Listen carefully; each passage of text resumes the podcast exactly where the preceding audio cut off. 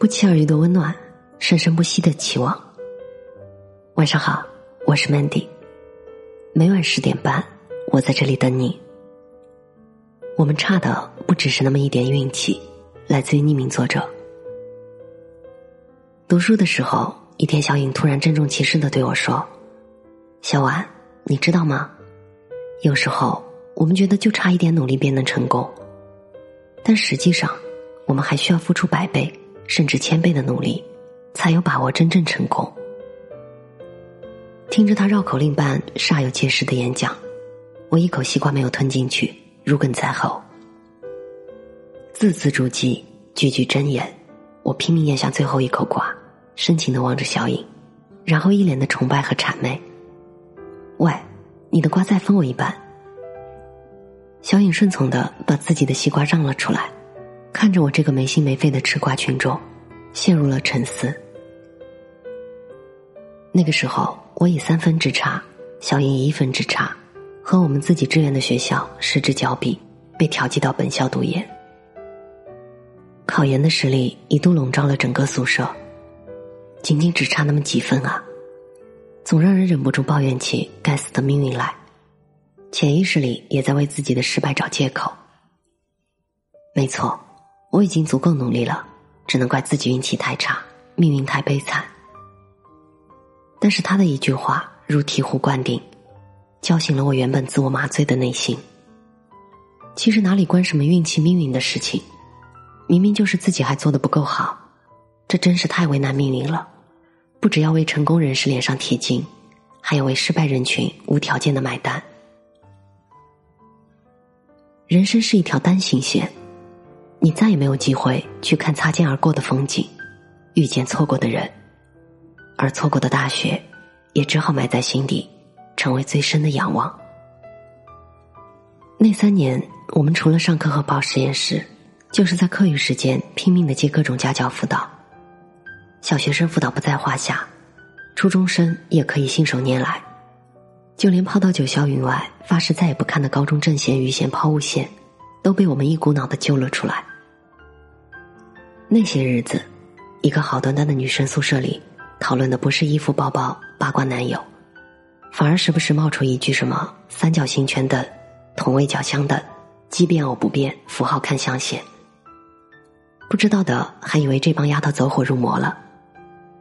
哪里是坠入魔道，正邪不分，只不过是想在这个普通的位置上，尽自己最大的努力，让自己看起来不那么微不足道。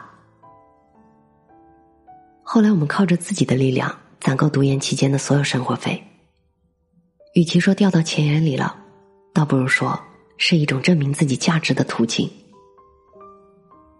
幸好我们没有真的掉到钱眼里，知道自己未来的路不是当下的一点小利益能满足得了的。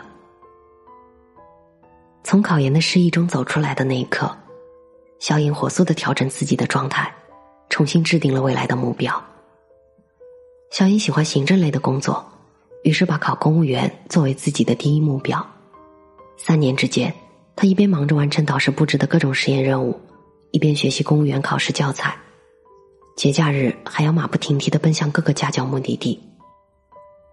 就像他所说的，他不允许自己再犯同样的错误，绝不允许下一次的人生选择再拿运气当借口了。而我也开始了扎根实验室的日子。早出晚归，跟满屏的代码算法打交道，向着心中的目标一点点靠近，就像是一种不约而同的默契。每天晚上十点钟回到宿舍的那一刻，就是小影合上书的时间节点。几个梦想斑斓的姑娘们，为了各自心中的目标，倔强而又坚强的努力着。我们翻过一座山，又翻过一座山。精疲力尽的时候，抬头发现，面前还有一座更高的山巍然耸立，是该放弃，还是该继续呢？我们用心筹划着未来的背水一战，可是没有谁可以保证这场战争能够取得绝对的胜利。当午夜来临，心事积上心头，聚于眉间之时，总免不了一场惊心动魄的思想斗争。小颖偶尔会怀疑自己孤注一掷考公务员，万一失败了，该何去何从？而我则纠结于，若不向安稳的生活妥协，奋不顾身的奔向远方，会不会被现实撞得遍体鳞伤？我们看不到未来，但却迷茫又坚定。即使面前还有无数座大山，我们都要义无反顾的翻过去。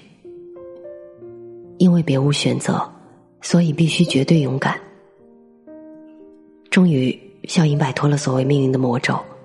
百分百稳稳当当的实现了自己的梦想，而我也最终听从了内心的声音，踏上了北上的道路。我们各自选择了不同的人生道路，但唯一不变的是，我们再也不会抱怨命运，不会依赖运气了。前几天我跟小颖聊天，又聊起了当年吃瓜的日子。我对他说：“我始终记得你说的那句话。”如果你没有成功，千万不要去抱怨运气，而是你准备的不够。他戏谑的感慨道：“这也是我们从残酷的失败经历中得到的真谛啊。或许我们应该感谢那些失败，让我们更加明白为每件事做好充分准备的必要性。”是啊，那些没有成真的豪言壮语，那些没有走到尽头的梦想，也会适时的。以另一种姿态带给我们生活的启示。幸运的是，我们终于明白，自己的路必须自己闯出来，无关运气，无关命。直到遇见你，我才觉得我收获了世上所有的幸福。直到遇见你，我才找到了那个相见恨晚的人。我也真心希望你也能在这个世界上遇上自己喜欢的人。从此，你的世界不再孤独。正是抱着这样的初衷，我们做了一款叫做“幽默”的社交平台，希望能有更多的朋友能像我一样，从此不怕孤身一人，不怕重新开始。